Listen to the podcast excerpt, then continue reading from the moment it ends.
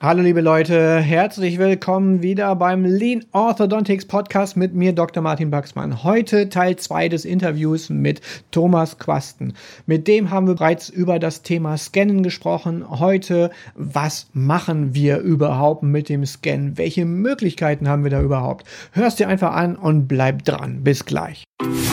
Listening to Dr. Baxman's Lean Orthodontics. Simply everything that makes you even more successful in orthodontics and practice management. Dr. Baxman is a speaker, Amazon bestseller author, and multi entrepreneur. Now he takes all that knowledge and brings it to you in one podcast. This is Dr. Baxman's Lean Orthodontics.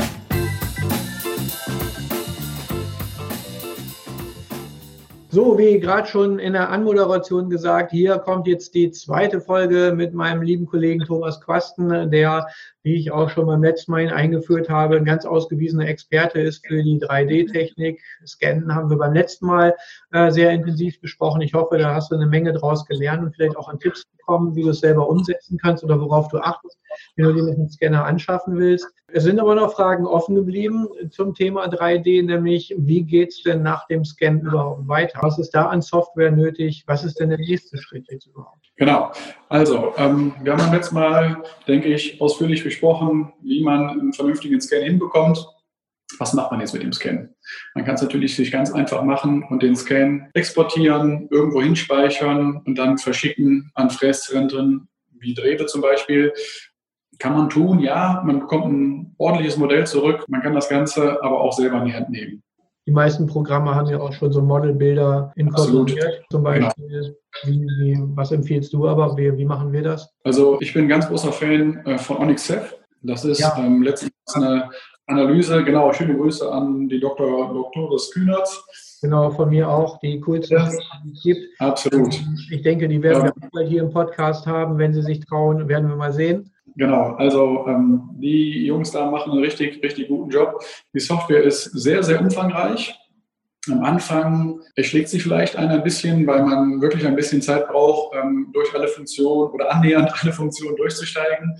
Ähm, muss man einfach Spaß dran haben. Also wie der Martin schon gesagt hat, ähm, ich habe da einfach mega Laune drauf und lasse mich auch nicht so schnell unterkriegen durch den einen oder anderen Rückschlag oder das eine oder andere Hindernis oder die eine oder andere Sackgasse, sondern ähm, man muss einfach dranbleiben, dran glauben und weitermachen. Und dann denke ich, ist man bei Onyx super gut aufgehoben, weil ganz viele, viele Funktionen, ähm, ich fange jetzt mal so mit den ersten, sag mal, Basics an. Man kann Fotos speichern, man kann aber auch 3D-Daten speichern. Man kann dementsprechend 2D-Daten, sprich Fotos oder Röntgenbilder auswerten.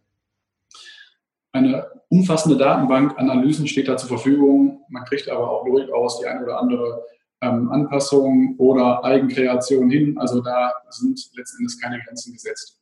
Wenn wir dann in den Themen, äh, Themenblock 3D gehen, Modelle speichern. Modelle speichern als Rohdaten, so wie sie letzten Endes aus dem Scanner kommen, Punkt 1.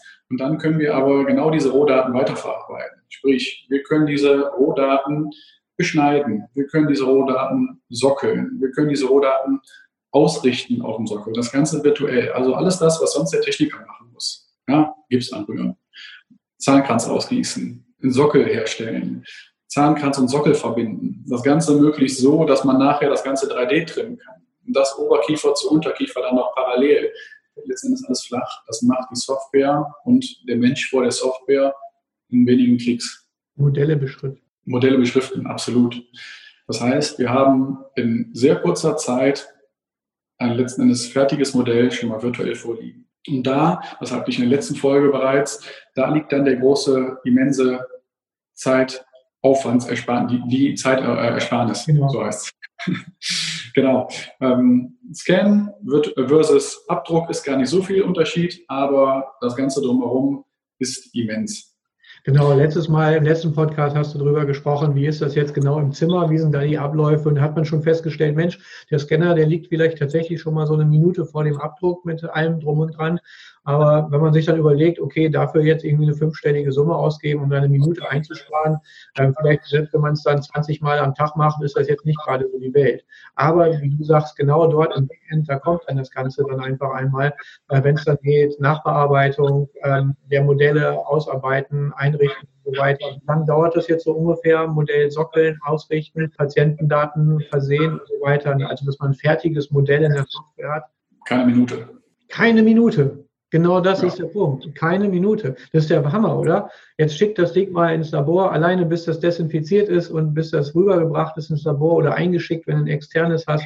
Ja, da brauchst du ja ewig für. Und äh, bis das dann wieder zurückkommt, Wahnsinn. Also das ist wirklich das Ende, wo die Mega-Ersparnis ist. Absolut. Und auch das passiert letzten Endes, wenn ich jetzt das mal uns als Beispiel nehme, bei uns im Zimmer. Das heißt, die Mädels im Zimmer sind so gut, dass sie nicht nur den Scan durchführen, sondern letzten Endes auch die Modelle direkt in die entsprechende Software importieren, beschneiden, sockeln, sodass wir letzten Endes direkt ein ja, fertiges Modell vorliegen haben. Und wir gehen sogar noch einen Schritt weiter. Wir haben da nicht das virtuelle Gipsmodell vorliegen, sondern wir separieren das Modell. Heißt, der Computer ist nachher in der Lage, den einzelnen Zahn zu erkennen. Nicht nur den einzelnen Kiefer, sondern jeder Zahn ist einzeln ansprechbar und letzten Endes, da sind wir dann im nächsten Schritt von so einer Software auch einzeln bewegbar. Genau, verarbeitungsfertiges Modell. Das ist nicht nur ein, statisches Modell, es ist ein verarbeitungsfertiges Modell für alles jetzt Zukunftsausblick schon mal im Prinzip von Aligner bis Apparaturerstellung, indirektes Kleben, sonst irgendwas, ist schon alles vorbereitet. Da braucht genau. man nicht mehr extra zu machen. Exakt, genau. Das ist eine, eine, wirklich coole Sache auch. Ja. Vielleicht als wichtiger Hinweis nochmal für viele, für die das neu ist, so ein dreidimensionales Modell zusammenzusetzen, dass es richtig gesockelt ist, das ist durchaus gar nicht mal einfach.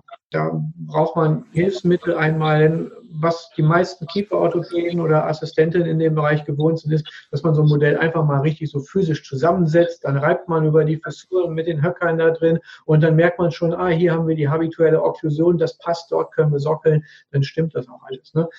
Das haben wir so in dem Sinne jetzt nicht. Ne? Welche ja. Hilfsmittel nehmen wir dafür, damit das ähm, für uns gut funktioniert?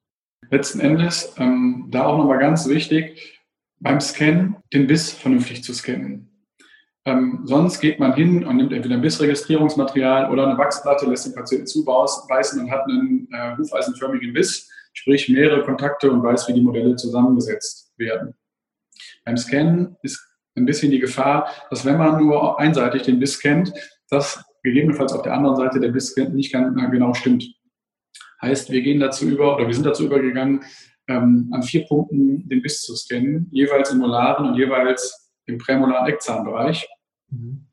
um eben eine möglichst genaue definierte Position der Modelle zueinander zu haben. Punkt eins. Dann haben wir immer noch unsere Fotos und können durchaus vergleichen, Digital. die Fotos genau die, unsere digitalen Fotos, die letzten Endes in der gleichen Software liegen, um genau zu schauen zu können, wie sieht es auf dem Foto aus, wie sieht es auf dem Scan aus. Also wir haben jederzeit die Möglichkeit, auch da zu vergleichen.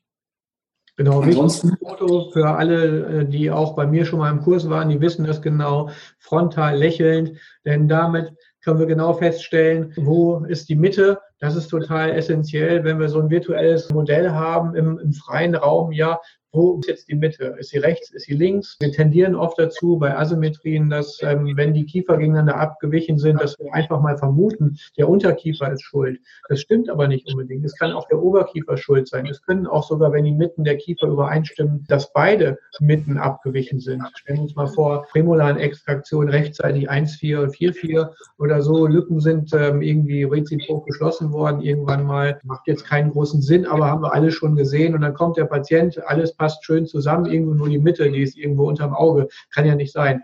Und das passiert dann halt total leicht bei so einem virtuellen Modell auch. Das heißt, da schaut euch die Fotos an, ähm, vergleicht es damit, die klinischen Fotos des Patienten mit dem Modell, das ihr habt, damit es dann schön auch richtig sockeln könnt. Absolut. Genau, das ist letzten Endes auch ein ganz wichtiger Punkt, den der Martin gerade anspricht schaut von vornherein. Also mein Lieblingsspruch an der Stelle ist Shit in, Shit out. Ja, also wenn man am Anfang nicht vernünftig aufpasst. Jetzt wird ja ein Podcast geblockt wegen solcher bösen Worte. Unfassbar. Unfucking fassbar. Okay, mach weiter. ähm, nein, also wenn man von Anfang an nicht sauber arbeitet und das Modell dementsprechend ausrichtet, wie es im Patientenmund vorliegt, in Echtsituationen, dann wird man das Problem verschleppen. Und wenn man da am Anfang arbeitet und direkt Acht gibt auf das Foto und auf die Mitten, dann ist man eigentlich ziemlich safe. Das war ein richtig toller Lean-Ausspruch. Das möchte ich einmal so festhalten. Das war so wie immer. Die Planung, das ist der Schlüssel überhaupt zum Erfolg. Wenn wir da vernünftig planen, wenn wir die ganzen Eventualitäten mit einbeziehen, antizipieren, was kann schieflaufen und dann entsprechend handeln, dann ist die Fehlerquote extrem gering. Also da bitte unbedingt wieder immer, immer wieder dran denken. Das ist wie der Maler, ja, wenn du selber dein Zimmer anstreichst, dann äh, legst du eine Zeitung auf den Boden, dann streichst du das ganze Ding, dauert dann eine Stunde und hinterher bist du drei Wochen lang am Schrubben. Wenn der Maler zu dir kommt, dann ist er erstmal dabei, eine Stunde legt er das Zimmer mit Folie aus, dann streicht er zehn Minuten und dann nimmt er die Folie weg, alles ist fertig. Das ist die richtige Art zu arbeiten. Also meinte der Thomas das gerade auch, ist total hilfreich beim Scannen, wirklich gut vorzubereiten, sauber zu arbeiten. Das ist die Grundlage von allem, was kommt. Aber wenn die Brackets hinterher nicht passen beim indirekten Kleben, ja, so what? Wenn das Modell schon vorher scheiße gewesen ist, jetzt mal auf den Punkt gebracht, ja, ist so. Das ist ja. auch ähm, in der Arbeit mit dem Labor, das werden ganz viele Zahntechniker nachempfinden können. Wenn, wenn der Abdruck, die Präparation, was auch immer, wenn die einfach nicht vernünftig gemacht ist vom Zahnarzt, wie soll der Zahntechniker dann dort Qualität darauf liefern? Und ja, da müssen wir dann selber anfangen und wirklich gut schulen, trainieren, wie wir da vernünftige Scans dann bekommen. So ist es. Jetzt haben wir das Modell schön hergestellt, haben schon segmentiert. Was können wir als nächstes damit machen? Letzten Endes bietet Onyx da ganz vielseitige Möglichkeiten. Also mein absoluter Favorit aktuell ist ähm, das ähm, indirekte Kleben, das digitale oder virtuelle indirekte Kleben. Sprich, ähm, Onyx hat eine riesen Datenbank ähm, mit Brackets, die es auf dem Markt gibt. Es sind nicht alle ähm, Brackets drin, aber ein Großteil der ähm, ja, genutzten Brackets ist vorhanden. Die kann man dort dann virtuell platzieren, sprich nicht wie am Patienten. Ähm, in der Front geht das ja prima, man schaut quasi senkrecht auf die Zähne drauf, kann sehr genau die Zähne positionieren, es ist schön trocken, aber je weiter man nach Distal kommt, das weiß jeder, der Winkel wird spitzer, es wird dunkler, das Speichelvolumen nimmt zu, das Kleben wird ungenauer. Ähm, das haben wir am Computer nicht. Wir können uns das Modell so weit drehen, dass wir auch im Seitenzahnbereich senkrecht auf die Zähne draufschauen, genau schauen können, wie positionieren wir das Bracket. Heißt, das Kleben an sich wird viel, viel genauer, vor allen Dingen im Seitenzahnbereich, je weiter man nach Distal kommt. Da auch äh, mal unbedingt dran denken. Ne? Immer wieder, wenn ich in meine Kurse gehe, frage ich, wie klebt ihr eure Brackets an? Ja, ja so wie immer. Ja, ähm, wonach orientiert ihr euch denn? Ja, irgendwo mitten auf den Zahn drauf und so weiter. Da gibt es tatsächlich konkrete Bracket-Charts. Es gibt Höhen, die von der Zahngröße abhängig sind, die man dann berücksichtigen sollte. Das ist auch eine große Hilfe die man jetzt hier hat, weil das kann man dann auch semi-automatisch umsetzen. Wenn dann die Anatomie der Zähne gut dargestellt ist, dann können wir schon die Höhen für die entsprechenden Brackets für jeden einzelnen Zahn genau vorgeben, sodass dann im zweiten Schritt eigentlich nur noch eine Nachkontrolle dann erfolgen muss für die äh, individuelle Feineinstellung. Ne, Thomas? Genau so ist es. Genau, das ist genau das, was ich gerade sagen wollte als Punkt 2. Man kann letzten Endes ähm, Höhen sogar voreinstellen. Das ist natürlich eine ganz feine Sache. Man überlegt sich, was hat man für eine Preskription, was für Brackets werden verwandt und dementsprechend kann man sich sowas dann schon mal voreinstellen.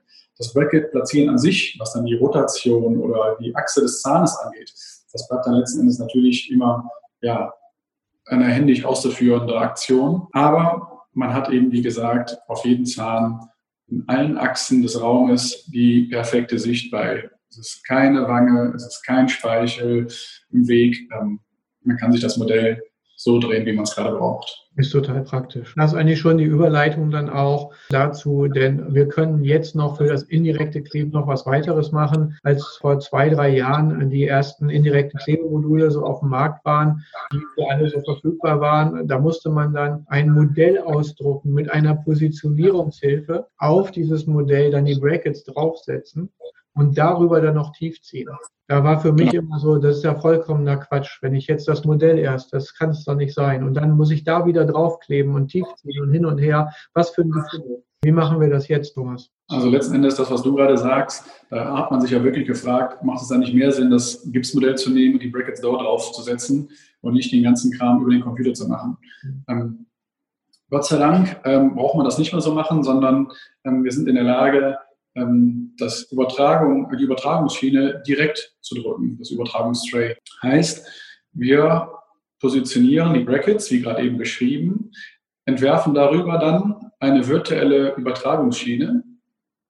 Und letzten Endes kann so eine Übertragungsschiene genauso wie ein Modell auch exportiert und von einem Drucker ausgedruckt werden. Da gibt es natürlich dann super viele Feineinstellungen, die den Halt des Brackets innerhalb der Schiene beeinflussen, die den Sitz der Schiene auf dem Zahnkranz beeinflussen. Aber auch da gilt wieder, was ich eben schon mal gesagt habe, ist der Scan nicht gut, dann wird auch die Schiene nicht gut sitzen. Jeder Zahntechniker wird wahrscheinlich gerade aus der Seele sprechen. Ja, es ist einfach immer wieder, ist der Input nicht gut, dann wird das Ergebnis niemals gut werden. Nichtsdestotrotz, das ist so ein bisschen die Secret Source, wenn man so will, äh, von dem Erfolg beim indirekten Kleben, wie man tatsächlich dann das Tray genau erstellt, ähm, wie man dann die Halterung für die einzelnen Brackets dann auch entsprechend generiert. Ähm, das ist wirklich dann nochmal ganz speziell. Das kann man auch in so einem Interview jetzt nicht wirklich erklären. Das muss man einfach mal gesehen haben, gelernt haben und da gibt es halt auch einfach die Möglichkeiten. Auch dazu einmal einfach als Hinweis, Ihr habt sicherlich schon, hast jetzt gemerkt, so man muss da ganz schön viel Zeit aufwenden, wenn man das umsetzen will. Ja, das stimmt. Ist auch sehr, sehr sinnvoll. Es ist allerdings nicht sinnvoll, wenn man jetzt zu diesem Stadium, in diesem Stadium alle Fehler unbedingt selber macht. Also sprecht uns gerne an, sprecht den Thomas auf jeden Fall einfach mal an, auch gerne über die Webseite www.myautolab.de. Da können wir euch richtig viele Tipps geben, dass das bei euch gut läuft und helfen euch gerne weiter. Also scheut euch nicht, fragt wirklich danach. Das ist genau der Grund, warum wir die Podcasts machen und die ganze ganzen Sachen. Wir wollen einfach, dass es vernünftig läuft in den entsprechenden den Praxen, mit denen wir arbeiten oder die auch einfach nur mal einen Tipp haben wollen. Was wir noch abschließend sagen sollten zum Thema Modelle ist natürlich, wir sind da ein bisschen kurz durchgegangen, Modellanalyse. Ganz klassisch ist natürlich auf jeden Fall möglich in jeder Form. Ne? Moyas, was weiß ich was, sonst was für eine, die ganzen ähm, Bewertungen, aber auch IOTN für die aus dem deutschsprachigen österreichischen Raum oder Schweiz oder so, die das brauchen oder Passcore-Module gibt es da, wer die Qualität seiner Behandlung äh, entsprechend besser dokumentieren will, der kann da vorgefertigte Module auch verwenden. Das ist sehr, sehr cool. Das gibt es nicht nur bei Onyx, das gibt es auch bei anderen. Aber wie gesagt, Onyx, da kennen wir uns jetzt am besten mit aus und klar sagen, das ist eine schöne Sache. Hast du noch irgendwas zum Thema Modelle, was du so abschließend äh, in, den, in den Raum werfen würdest oder was dann für die Vorbereitung für den Druck, den wir dann im dritten Podcast dann nochmal besprechen werden, mhm. dann anmerken möchtest? Also vielleicht noch ein kurzer Ausblick, was Onyx sonst noch alles so drauf hat. Ähm, wir haben jetzt einmal gesprochen über ähm, Modelle sockeln, 2D-Daten, ähm, 3D-Daten auswerten. Wir haben gesprochen über indirektes Kleben. Wir sind aber auch in der Lage, mit Onyx Aligner, sprich Aligner-Steps darzustellen. Das habe ich im vorangegangenen Podcast hier schon gesagt. Man kann sich überlegen, ob man mit Invisalign zusammenarbeiten möchte, ob mit Align Technology oder ob es gegebenenfalls auch andere Wege gibt. Ja, gibt es. Man kann es sogar selber. Also das ist auch nochmal ein super spannendes Thema. Ähm, weitere Möglichkeiten ähm, sind jetzt ganz neue Module, wo man tatsächlich auch ähm, ja, Geräte, die beim Patienten in den Mund einzubringen sind, im Onyx entwerfen kann. Es gibt ein äh, Bracket Erase Modul, wo man Brackets virtuell entfernen kann. Das heißt, man kann vor Entnahme der festen Zahnspange zum Beispiel schon mal Retentionsgeräte erstellen. Auch eine super spannende Sache. Eine Kleinigkeit zu tun hat oder so. Sehr coole Sache. Genau, also ähm, wie ihr merkt, ähm, super, super viele ähm, Features, die das Programm bietet. Dauert seine Zeit, wenn man durch alles durchsteigen möchte, aber wie der Martin eben schon gesagt hat, sprecht uns gerne an. Äh, wir stehen da gerne mit Rat und Tat zur Seite muss ja nicht wieder die gleichen Fehler nochmal machen, die wir machen mussten, um so weit zu kommen. Also da teilen wir gerne unser Wissen. Ja, danke auf jeden Fall wieder, Thomas, für die total interessanten ja. Dinge, die du uns erzählt hast hier über das Thema digitale Modelle und Verarbeitung und wie es dann weitergeht, Vorbereitung für den Druck und äh, indirektes Kleben und alleine haben wir auch gestriffen. Das sind echt mega spannende Themen, mit denen sich auch jeder Kieferorthopäde jetzt mittlerweile auseinandersetzen sollte. Denn der Zug fährt jetzt mittlerweile schon mit einer recht äh, flotten Geschwindigkeit. Wenn man aufspringen will, dann ist eigentlich jetzt so langsam der Zeitpunkt da. Sonst wird es das Ganze dann nochmal einmal wieder aufzuholen. Also, heute einmal vielen Dank für deine Aufmerksamkeit am Handy, egal wo du bist. Äh, war schön, dass du dabei warst. Thomas, dir auch nochmal wieder ganz, ganz vielen Dank für die tollen Informationen und ich freue mich schon auf den dritten Teil, wo wir dann zum Thema 3D-Druck dann sprechen werden und äh, ja, schönen Tag noch. Bis bald. Danke gleichfalls. Ciao. Bis. Been listening to Dr. Baxman's Lean Orthodontics. Simply everything that makes you even more successful in orthodontics and practice management. Lean Orthodontics has made many people successful, and if you apply it consistently, it will help you too. We hope you've gotten some useful and practical information from this podcast. Make sure to like, rate, and review, and tell a friend or two. In the meantime, you can reach out on the website at www.leanorthodontics.com. We'll see you next time on Dr. Baxman's Lean Orthodontics.